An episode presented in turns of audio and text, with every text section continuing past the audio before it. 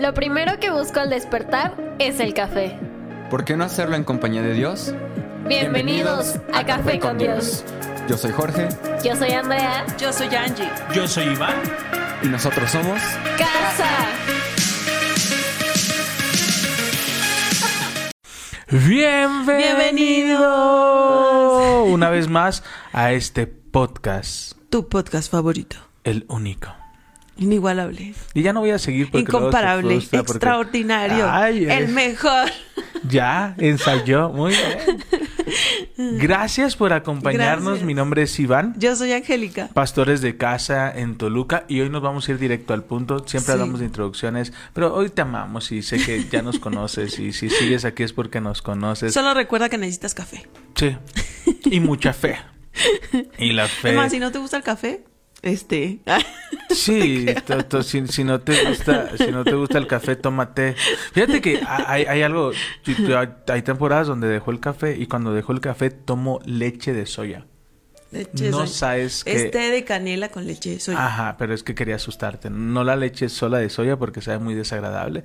Pero hazte un tecito de canela y échale leche de soya. No sabes el manjar que te vas a tomar. Así que si no tomas café, toma un tecito de leche de soya. Sí, como no, con todo gusto. Bueno. Bueno. Bueno, adiós. Listo, vamos.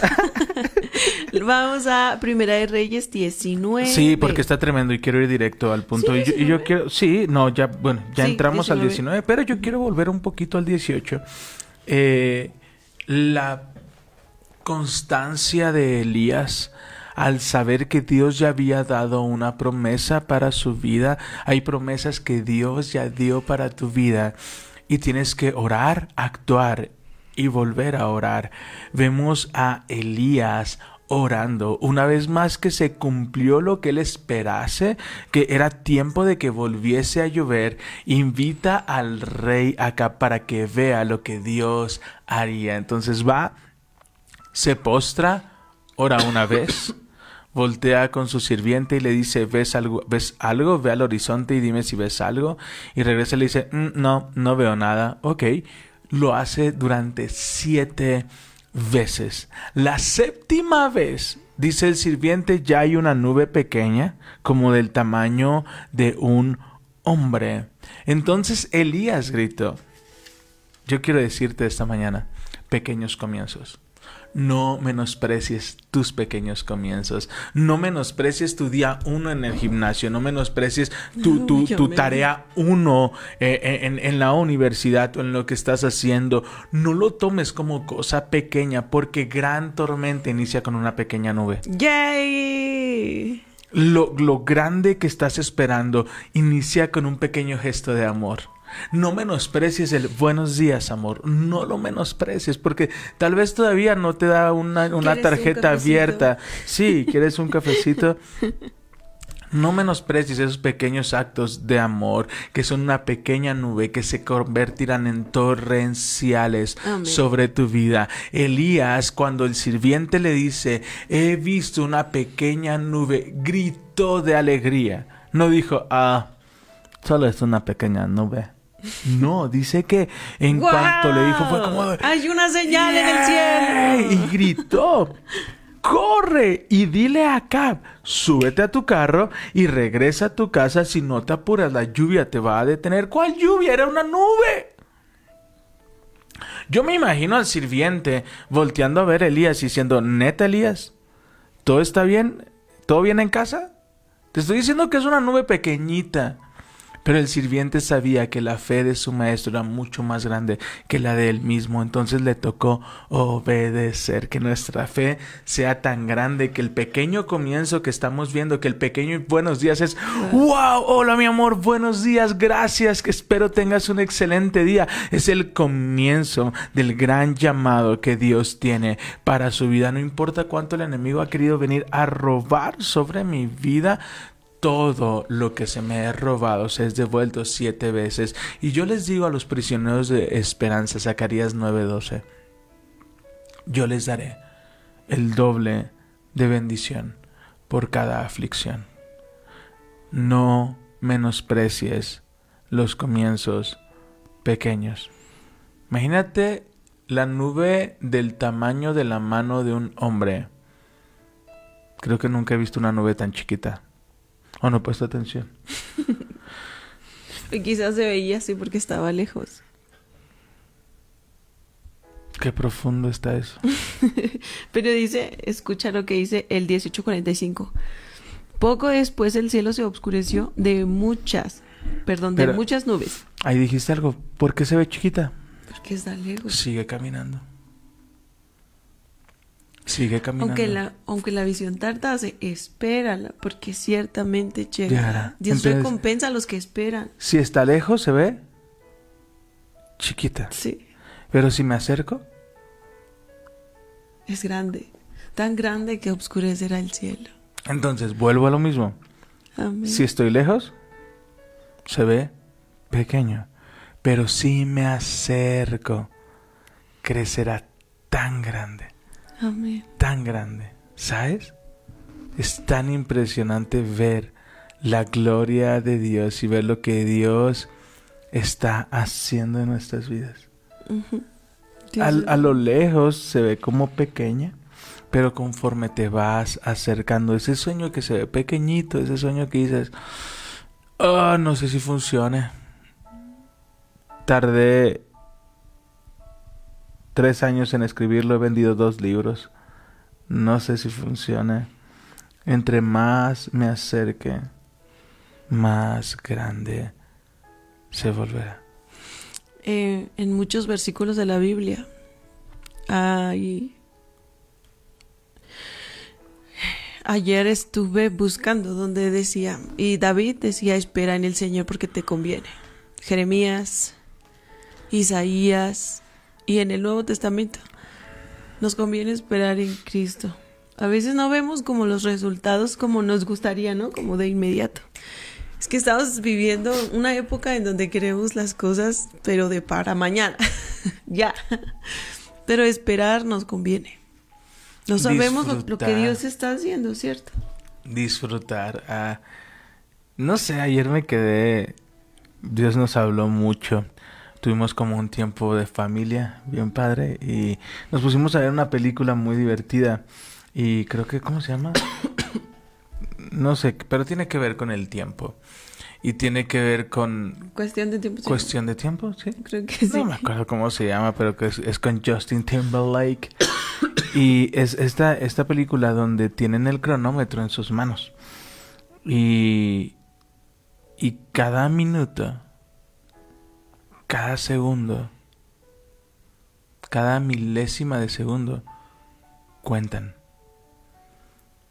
Y cuando ellos son conscientes del tiempo que les queda, comienzan a disfrutarlo. Pero cuando no somos conscientes de lo que tenemos, cuando no somos conscientes de lo que Dios nos ha dado, dejamos de disfrutarlo porque creemos que lo tenemos todo seguro. Y hay una escena donde va a un lugar donde las personas no se preocupan por el tiempo porque hay mucho tiempo. Y él decide salir de la casa en donde estaba y sale al mar y ve el mar tan espectacular. Y se va a meter a, a nadar y voltea a la persona que estaba con él y dice, ¿cómo te vas a meter a nadar? Aquí nunca nadie ha nadado, estás loco. Y él voltea y la ve y le dice, yo estoy loco. Tú tienes esto tan grande aquí, tan asombroso, y nunca lo has aprovechado. ¿Quién está loco? La perspectiva que tenemos de las cosas está basada en el tiempo que creemos que tenemos.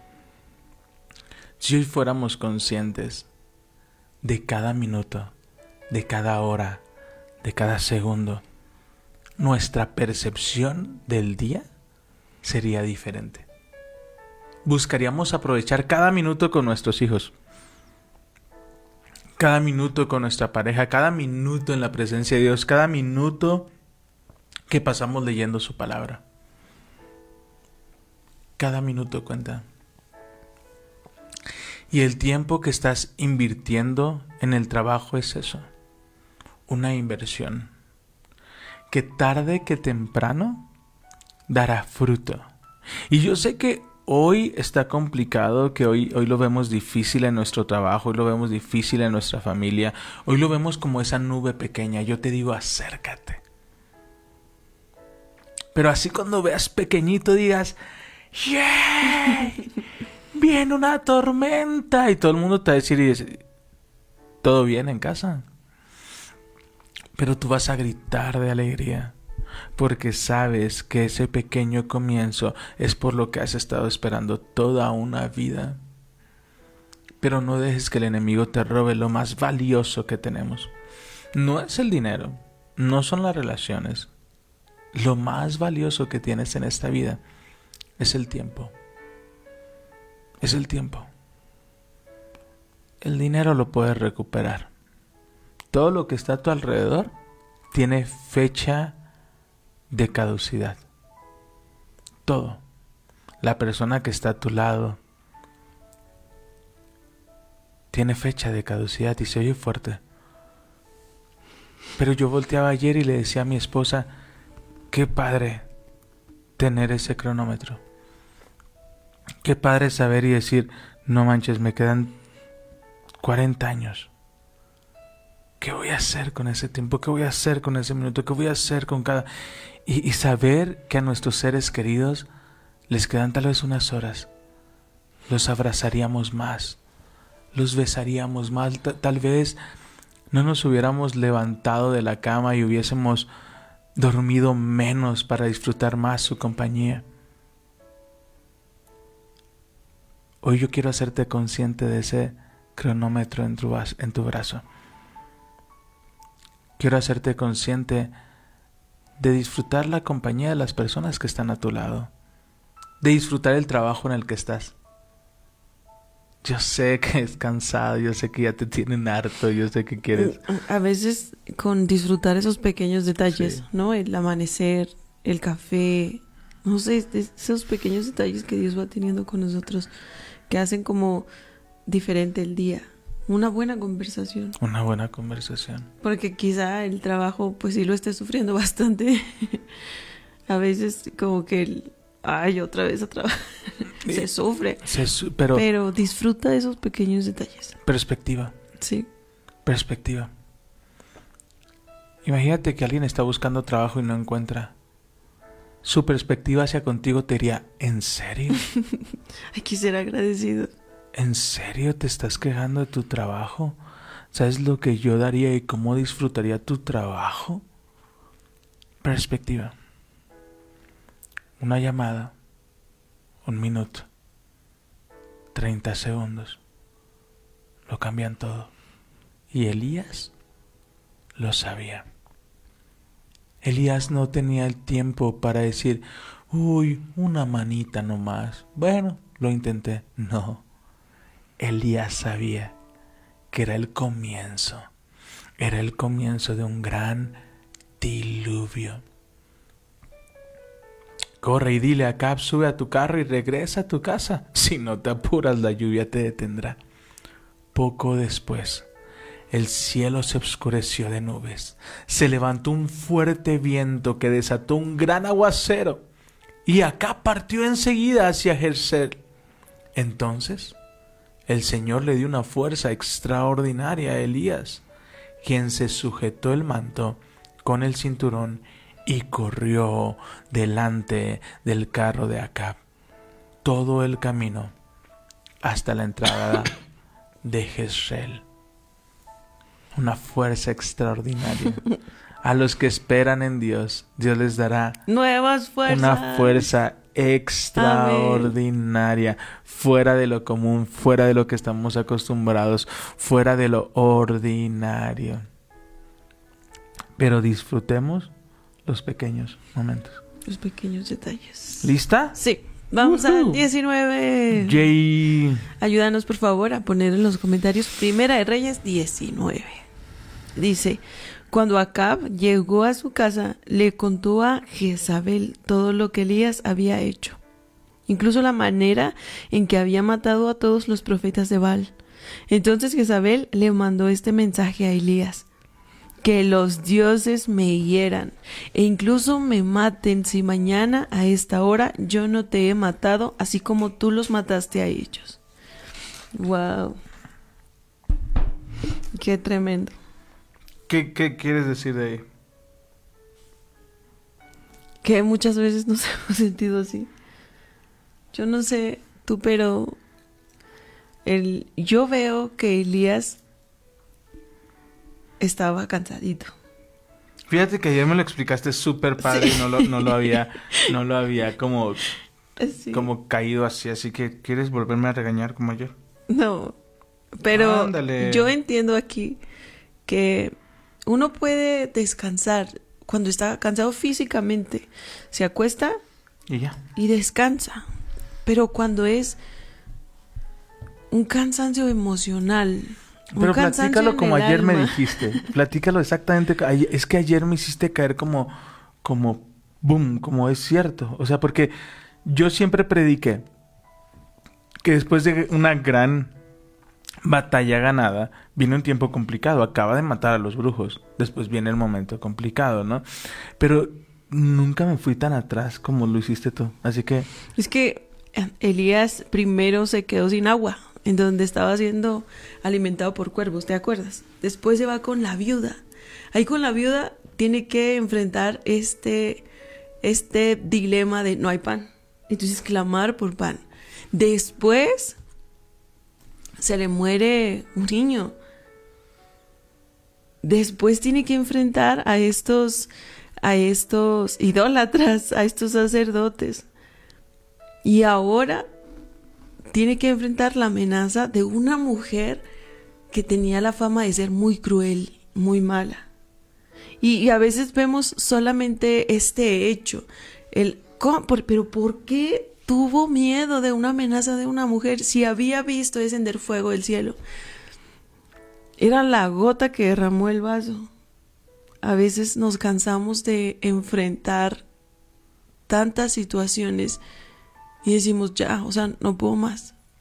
No sé si te ha pasado. pues imagínate el hecho de, de, de que se te acaba el agua y esperas la comida. Yo creo que aunque hay comida, no fue grato esperarla de cuervos. O sea, siempre, siempre predicamos como el milagro, ¿no? De, wow, hubo, los cuervos lo alimentaron. Sí, pero ahora ve a Elías. El milagro está. Estamos tratando, ojo, ojo, ojo, estamos tratando de saber por qué llegó a este punto. Como de ver la humanidad en. Elías, de entenderlo. Porque muchos juzgamos el hecho de que se haya ido a esconder a una cueva Ajá. y que haya dicho, ay, ya, señor, no puedo más. Incluso le dice, ay, ya, quítame la vida, ya no, ya no quiero. Ahorita lo vamos a leer. Pero no, no juzguemos, porque todos hemos pasado por ese tipo de cansancio, en donde dices, no, ya mejor me quedo en la cama. Ya, ya estuvo. Entonces, es lo que estamos tratando. Vemos un milagro extraordinario. Recibir alimento de cuervos y siempre predicamos, no sabes de dónde te va a venir la ayuda, pero Dios te va a sorprender. Pero ve a Elías. Y voy a Iván. Y voy a Iván donde siempre dependió de su trabajo, donde siempre tuvo un sueldo seguro, donde esperaba su quincena y sabía que de ahí iba a distribuir y solo era cuestión de administrar correctamente. Y Dios le llama junto con su familia y le dice, vayan a la tierra que yo les mostraré. Entonces no importa de dónde viene la provisión, siempre viene ese ese- esa sensación de cómo puedo pagar. No sé si te pasa. Que alguien llega, vamos a, a- ojo, hay que aterrizarlo de manera terrenal, de manera que, que entendamos por qué nos desgastamos. ¿Por qué corremos a una cueva a pesar de estar viendo los milagros de parte de Dios? ¿Sabes? Porque estamos viendo milagros de parte de Dios. Elías, ¿quién lo alimenta un cuervo? O sea, el cuervo se hubiera comido lo que llevaba en el pico. Imagínate los dos cuervos volando. ¿Qué llevas? Comida. ¿Y por qué no te la comes? No sé. ¿Sabes? Era un milagro Es extraordinario. que es el instinto de, de ese del animal. cuervo es comer. ¿Sabes? Entonces lleva y trae esta provisión. Si lo, si lo aterrizamos a nuestra propia vida, imaginemos que estás pasando un problema de desempleo, un problema de una deuda, un problema En tu matrimonio. en tu matrimonio. Eh, lo veo un poquito más en el complejo en el matrimonio, pero tú, tú ayúdame a aterrizarlo. Y alguien llega y te ayuda. Y alguien llega y te dice, oye, tengo esta ofrenda para ti. Yo quiero bendecir tu vida. Y con eso comiste. Wow, primer día es como de, "Uf, bien, gracias Dios. Segundo día, Señor, gracias. Pero ¿cómo le hago para pagarles? Humanamente viene a nuestra vida una carga emocional de querer pagar la ayuda, porque siempre nos han enseñado de esa manera. Alguien te ayuda, debes favor. Esa es una cultura, ¿sabes? Eh, eh, eh, le hice un favor, ahora él me debe un favor. Y tenemos esta cultura, o en México se dice, de cantarnos las cosas. Tenemos esta cultura de, ¿te acuerdas cuando yo te ayudé? ¿Te acuerdas que yo te... Entonces, punto número uno, viene esta carga emocional de, "Ah, ¿cómo le puedo hacer? Ya, ya estoy dependiendo, pero bueno. Después viene el segundo momento. Y el segundo momento es que se va a vivir con una viuda. Y hay una expresión que, que dice mi mamá. El muerto A los- y el arrimado. a los tres días apesta. Entonces Elías llega a un lugar donde no es su casa y llega a pedirle alimento a una mujer que no quiere darle alimento. Las cosas como son. No quería darle alimento. En sus planes no está a decirle, ah, sí, Elías, por favor, oh gran profeta siéntate. de Dios, por favor, siéntate. Aquí está mi último bocado. Aquí está, por favor, Elías, adelante. No, no quería darle. Y es que naturalmente cualquiera hubiera dicho, ¿qué qué? ¿Que tú primero? ¿Cómo? Entonces, vamos aterrizando lo que está viviendo Elías, ¿no? Entonces llega y, y porque la palabra es que Dios le dijo a Elías, Elías, ve con la viuda, yo ya hablé con ella, yo ya le dije que te alimentara. Entonces, imagínate, Elías va como de, "Ye- voy a comer bien rico, porque ya le dijeron. Y llega y, hola, yo soy Elías. ¿Te acuerdas que Dios te habló y te habló a tu corazón de que me ibas a alimentar? No. eh, Nomás tengo un poquito de harina y un poquito de Ok. aceite. Y ya. Mira, bueno, pues vengo a pedirte. eh, fíjate que po- por, mi culpa dejó de llover. Entonces, híjole, dejé todo y, y- y me vine eh, por orden del Señor y, y- y quería ver, pues, si.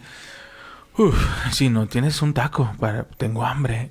Eh, ¿Sabes qué, Elías? Fíjate que ahorita no te ando dando un taco porque solo tengo un poco de harina. Solo tengo un poco de aceite y es lo último que me queda. Nos vamos a dejar morir. Ok, eh, est- está, está bien, eh, pero yo vengo de parte de Dios y, sé que sé que Dios va a hacer un milagro. Así que, ¿qué te parece si me alimentas primero a mí y, y después haces como tenías pensado, no? Y dice, hace el milagro más extraordinario.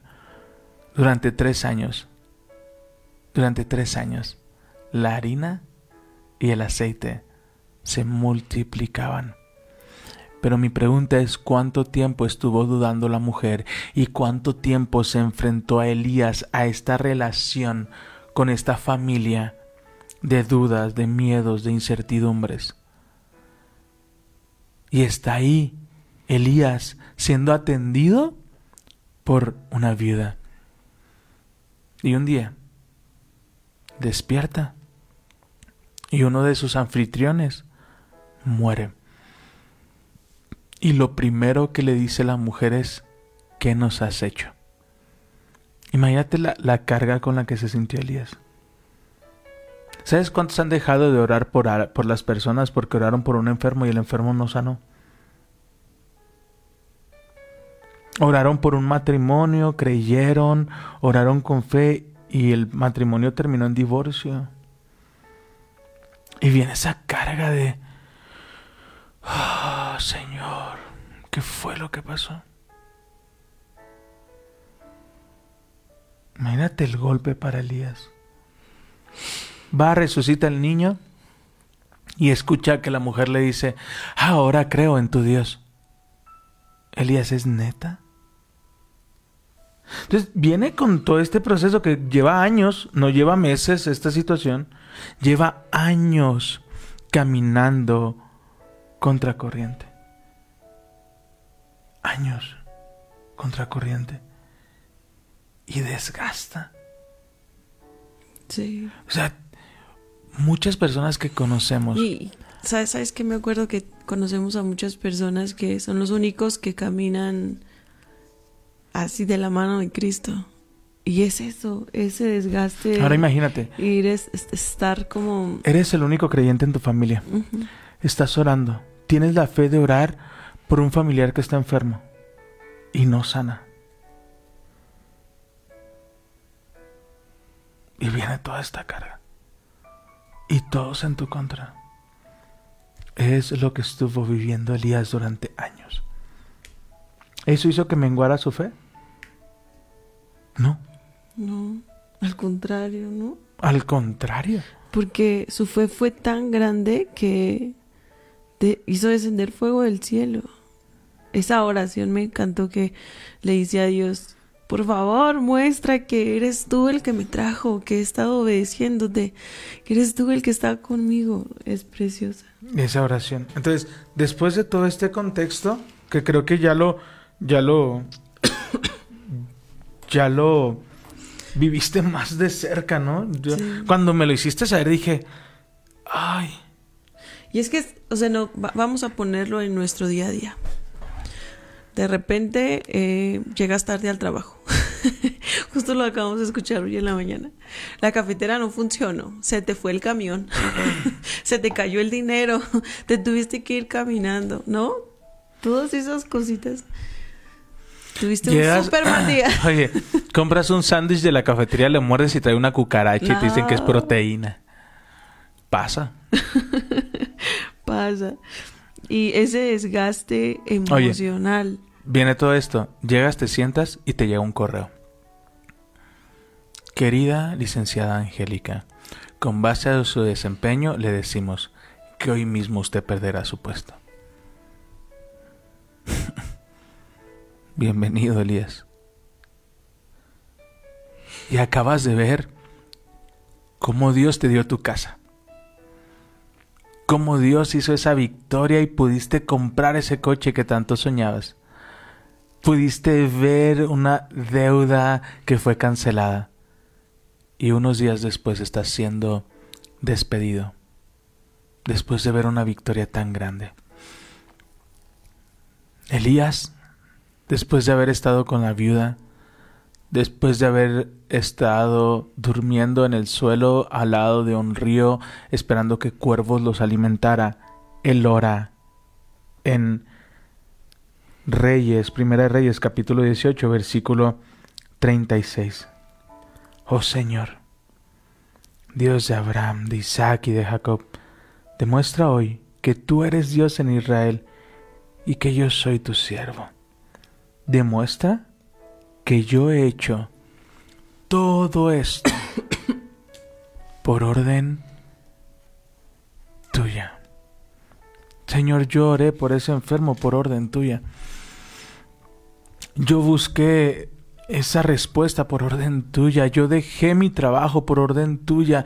Yo, yo busqué servirte por orden tuya, Señor. Ahora muéstrate. Y pum, desciende fuego del cielo. ¡Wow! Consume a todos los flujos. Y dices, ¡wow! Valió la pena. Valió la pena. Ya, Señor, gracias. Gracias. Y vas con el rey Acab, porque el rey Acab es el rey del pueblo de Israel y esperas que tome la misma conciencia por lo que acaba de ver. y esperas que te digas, qué tremendo milagro. Qué asombroso. Ahora todo el corazón del pueblo de Israel va a volver a Dios, porque yo soy el rey y voy a dar esa orden. Y muchas veces vemos un milagro en nuestra vida y esperamos ver la transformación de nuestra familia. Y lo primero con lo que nos topamos es, yo no quiero ir a la iglesia. Yo no creo, o sea, está bien que vayas, pero te estás haciendo fanático. Y lo dice la pastora, fue la gota que derramó el vaso. Donde se supone que te debías sentir abrazado, te sientes rechazado. No hay ese punto de equilibrio entre una cosa y la otra. Y Acab llega con Jezabel junto con Elías. Y Acab le empieza a platicar a Jezabel todo lo maravilloso. ¿Y qué crees? Y, Elías dijo, y, y descendió fuego y quemó a todos los brujos y hizo que lloviera. Y Jezabel lo ve. Dice así. Pues dile que hoy mismo, a la misma hora, lo mataré. Y muchos dejamos de orar, dejamos de buscar la presencia de Dios, dejamos de orar por milagros, porque no pasó. Y hay un testimonio que tiene mi esposa que, me conmueve mucho y, y ella lo vivió. Oramos, ayunamos, impusimos manos, ungimos, todo lo que tú puedas imaginar, lo hicimos esperando ver un milagro en la vida de mi cuñado. Jamás habíamos visto tanta fe aún en sus hermanos. Y la última, el último día mi esposa estuvo orando por él y ese día partió con el Señor. Fue recibir esa carta de Jezabel. Fue recibir ese te voy a matar. Pero todo, todo el ruido que se escucha, yo creo que muchos de nosotros lo enfrentamos. eh, ¿Crees que hay simples palabritas? ¿Crees que la fe puede? No, ya ves, los resultados aquí están. Pero a pesar de todo, cuando, cuando sabes que Dios está en el asunto, y después de haber pasado todo ese dolor de perderlo, te das cuenta de que Dios estuvo desde el día uno. Pe- Pero ¿cómo te das cuenta? Yo imagino, mi percepción, que en ese día tú veías como una pequeña nube. Una pequeña nube. Y conforme te fuiste acercando, viste el milagro que hizo en los hospitales. Viste la provisión sobrenatural que trajo. Viste que uno de los mejores doctores de México estaba atendiendo a tu hermano sin gastar Un solo un solo peso. Pero conforme te fuiste acercando y seguiste orando. Años después nos invitan a orar por un enfermo. Y voltea y se me queda viendo como diciendo, yo no quiero orar. Y el Espíritu Santo ahí me encanta cuando la palabra de Dios dice, y el Espíritu Santo me tomó. Y yo recuerdo que tomó el Espíritu Santo a mi esposa y comenzó a orar y fue un milagro y hubo una sanidad extraordinaria. Y ella se hizo una pregunta, Señor, ¿por qué no hiciste ese milagro? Y Dios habló a su corazón, dice, porque sigo haciendo milagros y el mayor milagro es que tú sigues orando por milagro. por milagros. Qué tremendo. Perdón, me quedé conmovida. Yo quiero animar a todos aquellos que oraron por un milagro y no pasó. Los, los no de Dios también son por amor. No sabemos lo que Dios ha planeado para cada uno. Y el, el que le, le digas a Dios, aquí están mis manos, aquí está mi voz, usa mi fe, úsame como un vaso de barro, úsame como un instrumento para llevar tu palabra, sanidad. Después de haber visto uno, ese, es, ese será un gran milagro en tu vida. Amén. Quiero leerte la, la pequeña porción que me conmueve muchísimo. Elías tuvo miedo y huyó para salvar su vida. Se fue a Berseba, una ciudad de Judá, y dejó allí a su sirviente. Luego siguió solo todo el día hasta llegar al desierto. Se sentó bajo un solitario árbol de retama y pidió morirse. Basta ya, Señor, quítame la vida, porque no soy mejor que mis antepasados que ya murieron. Espérame, no, no, no. Mira estos pequeños detalles. Punto número uno, Elías tuvo miedo. ¿Por qué tuvo miedo? Porque es como esa gotita que va cayendo, ¿no? Ayer, ayer hice un video. Uy, por favor, En- lo puedes, lo puedes re- rehacer? Yo así tenía la lágrima aquí, pero me aguanté. Pero no, no sé por qué no lo subí. Perdón, al ratito ¿Puedes? lo subo. Haz de cuenta que lo estás haciendo otra vez. Tres, dos, Y yo Uno. estoy como dormida y él está. sí. Dale, otra vez. Tres, dos, uno. Ha sentido miedo. Ah, Sí, bien, bien, bien, bien. Tres, dos. Vamos a repetirlo. Vamos a repetir el video en vivo. Tres, no, no. dos. No. Yo te voy a dar la entrada. No. Tres, dos, Ay, discúlpenos, por favor. uno. ¿Has sentido miedo? No, hablaba Ah. de la ansiedad. Dios mío. Y, Lo adivinaste. Ajá. y- y quiero que hoy le pongas, le pongas voz a tu ansiedad. ¿Qué es lo que estás escuchando? No, no vas a poder, no lo vas a lograr. No, pero hazlo como en el video. Ahí está bien fuerte. De este mes no vas a lograr pagar tus deudas. ¿Cómo se escucha tu ansiedad? ¿Eres fea? ¿Incapaz? ¿Cómo se escucha tu ansiedad, Angie?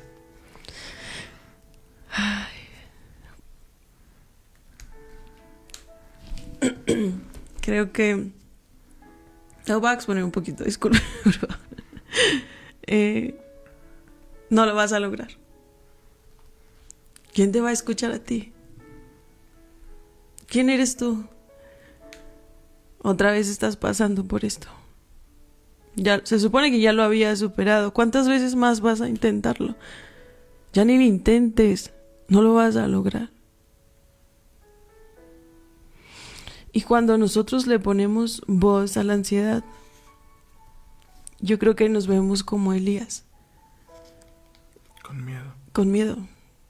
Y la batalla más grande cada día es levantarse de la cama, a intentarlo otra vez.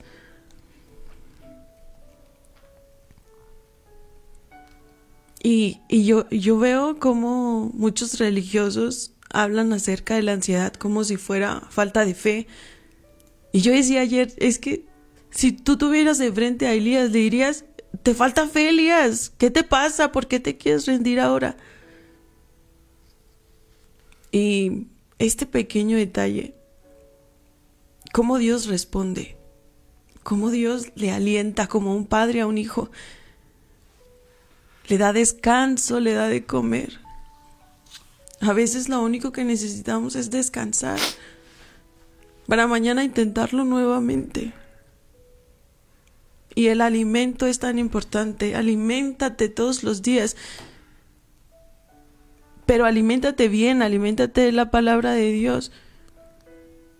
Porque es lo único que te va a mantener de pie. La vida pega duro. Y lo dijo el Señor, dijo, en esta vida tendrán aflicción, pero confíen. Así que sigue alimentándote porque es lo único. Lo único que te va a mantener a salvo, estar en su presencia. Esta parte de Dios que no juzga, que no condena, que no, no regaña, simplemente acompaña y abraza.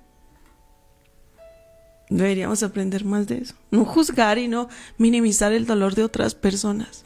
No decir, ay, otra vez estás con esas. Hombre, ya. no minimicemos, minimicemos el dolor de las personas. Solo, solo tú y Dios saben esas batallas que estás teniendo a solas. Solo tú y Dios saben el dolor que estás cargando. La carga tan pesada que a veces se ve. Vamos a seguir con la... Y, y tal vez no entiendes. Y miras a tu alrededor y dices, pero ¿por qué me siento así? Tengo un trabajo increíble. En mi familia todo va bien. Económicamente no hay problema. ¿Por qué sigo sintiendo este vacío? Porque siento que nada vale la pena. Porque tal vez tenemos que ir un poco atrás. Elías no le tuvo miedo a Jezabel. Elías le tuvo miedo a la circunstancia por la cual iba luchando por años. Elías tuvo miedo. Y yo algo aquí que yo quiero tener cuidado. Yo he tenido miedo. Ayer que la pastora me decía, ponle voz a tu ansiedad. Yo le decía, mi ansiedad dice fue tu emoción. Mi ansiedad dice, no tuviste que salir de Guadalajara. No tuviste que dejar tu trabajo. No tuviste que dejar tu casa para buscar asilo y compasión de otras personas. Pero hay algo que yo aprendí y es rodearme de amigos que me recuerdan que es Dios quien nos llamó. Elías tuvo miedo. Huyó para salvar su vida. Se fue a ver, se va a una ciudad de Judá y dejó allí a su sirviente. Error número uno. Elías se apartó. Elías dejó a su sirviente, que era el que probablemente le podría recordar todos los milagros y le podría recordar la oración que hacía en el versículo 36. Oh Señor, Demuestra hoy que tú eres Dios de Israel y que yo soy tu siervo. Demuestra que yo he hecho todo esto por orden tuya. Ya no estaba el siervo diciéndole, ¿te acuerdas lo que oraste? ¿Te acuerdas que, que tú confías en que todo lo que has hecho es por orden del Señor? Ahora el Señor no te va a dejar. Pero Elías decidió dejar allí a su sirviente. Luego siguió solo hasta llegar al desierto. Decidió caminar solo hacia el desierto. El caminar solos nos llevará a desiertos que nunca creímos pisar. Necesitamos rodearnos de personas que no van a apapachar nuestro error, sino que nos van a apoyar a salir adelante. A de verdad, yo agradezco porque vuelvo, eso es lo que dice mi ansiedad. Mi ansiedad es lo que grita cada inicio, cada mediados de mes, cada que tenemos que pagar rentas, cada que ahora que se nos dañó la camioneta. Es lo que grita mi ansiedad. Pero después me llega una llamada de un amigo de tranquilo tranquilo, todo va a estar bien. Si estás cansado, yo pastoreo la iglesia. Y me arriesga y le digo, no te preocupes, yo seré una fiel oveja tuya. Pero son personas que constantemente nos están motivando y nos están recordando que esa es la voz de la ansiedad, no es mi voz. Y es lo que tú tienes que aprender, lo que tenemos que aprender a no personalizar. Lo que hace el enemigo es susurrarte, no eres suficiente. La bronca es que nosotros nos decimos, no soy suficiente. Sí, hay, hay algo aquí y se quedó solo. Recuerden que la soledad puede ser muy mala consejera, muy mala. Su soledad, el aislarse. Una de las estrategias del enemigo es que, que, que digas, no, ya no voy a ir a la iglesia porque tal, tal, tal, tal, tal, ya no me siento a gusto, etcétera. Entonces cuando te aíslas, el enemigo aprovecha para atacarte más Disculpen. Pero Dios es tan hermoso y tan compasivo que dice que deja las 99 y va por una, como lo hizo ahora con Elías. Pero yo, yo quiero resaltar algo. Dice, se sentó bajo un árbol de retama y pidió morirse. Basta ya, Señor, quítame la vida, porque no soy mejor que mis antepasados que ya murieron. Espérame. Yo creo que dentro de él estaba diciendo, también voy a fallar. Es que Beatriz. Yo no soy mejor que ellos. No leíste una parte. Te la brincaste. Deja a su sirviente luego solo todo el día hasta llegar al desierto y se sentó bajo un solitario árbol. Un abismo llama a otro abismo. Buscó estar solo y en soledad. ¿Sí me explico? Porque hay veces que nos sentimos solos. Y hay veces que sentimos soledad. Hay veces que nos sentimos solos y llegamos a una casa llena de personas. Pero hay momentos de soledad. O sea, donde llegas a un departamento, a una casa vacía, con un colchón en el suelo. Eso destruye a cualquier persona.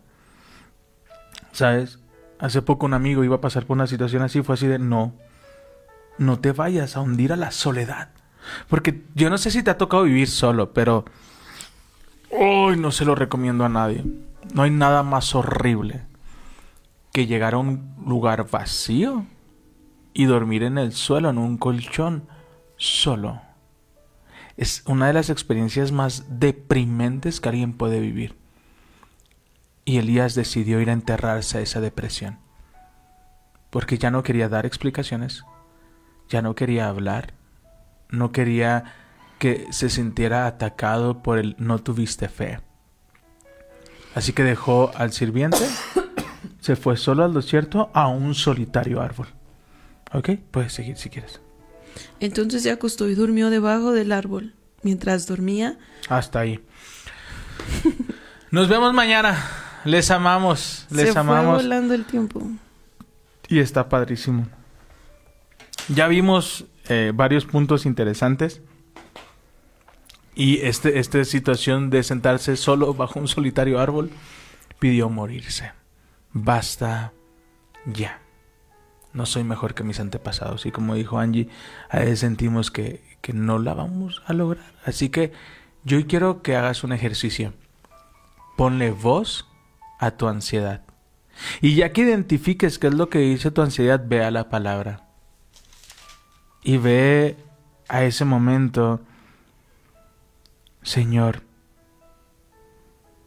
todo lo que he hecho lo he hecho por orden tuya. Responde. Y responde para que este pueblo sepa que tú eres un Dios que los has hecho volver a ti. Hace, hace un momento leía un salmo donde decía Dios, tú eres el que nos dará la victoria en medio de cada circunstancia. Así que hoy oramos por ti y en medio de esa voz de la ansiedad, rodéate de amigos que te recuerden quién es tu identidad en Cristo, que te recuerden tu llamado y que te recuerden hacia dónde vas. Porque David no terminó como Elías, porque David tenía a Jonathan para recordarle todos los días quién era en Dios. Así que te amamos. Si, si haces ese ejercicio de ponerle voz a tu ansiedad, yo te recomiendo que recuerdes que tú no eres eso, que tú eres lo que Dios ha dicho que tú eres. Tú eres capaz, eres fuerte, valiente, tienes dones y talentos que Dios te ha dado. No estás solo. Tienes un Padre bueno que te ama y siempre está contigo. Solo debes esperar un poquito para ver sus promesas. Espera con paciencia al Señor, que Él rescata a todo aquel que clama a Él. Amén. Amén. Y la disciplina siempre supera el talento. Así que no menosprecies tus momentos y tus comienzos pequeños, que esa pequeña nube se convertirá en un gran diluvio. Permítanos orar Amén. por ti. Padre, gracias. Gracias por estar hoy aquí. Te pedimos, Padre, que seas tú trayendo esa convicción al corazón de que somos amados, de que somos perdonados, de que estás con nosotros, Señor. Te pedimos, Padre precioso, por cada persona que está enfrentando una situación difícil, renueva sus fuerzas, Señor. Te pido que traigas provisión, que traigas sanidad, que traigas descanso, descanso al alma, Señor. Te pido, Padre precioso, que este día sea tuyo, Sí, Señor. que seas tú abriendo camino, que seas tú trayendo bendición a cada familia, Señor. En el nombre de Jesús te pido hoy, abre el cielo para cada uno. Gracias, Padre, porque siempre nos escuchas. Bendito eres mi Señor. En el nombre de Jesús, amén y amén. Padre, gracias por cada persona que nos acompañó y nos escuchó el día de hoy. Yo te pido, hermoso Espíritu Santo, ayúdanos a ponerle voz a nuestra ansiedad y poder cambiar esa voz por tu voz y por lo que tú dices de nosotros. Hoy declaramos cielos abiertos y hoy declaramos que disfrutaremos nuestros pequeños comienzos y que tú pondrás personas a nuestro alrededor que nos recordarán día con día a dónde es que tú nos llevas. En el nombre de Jesús.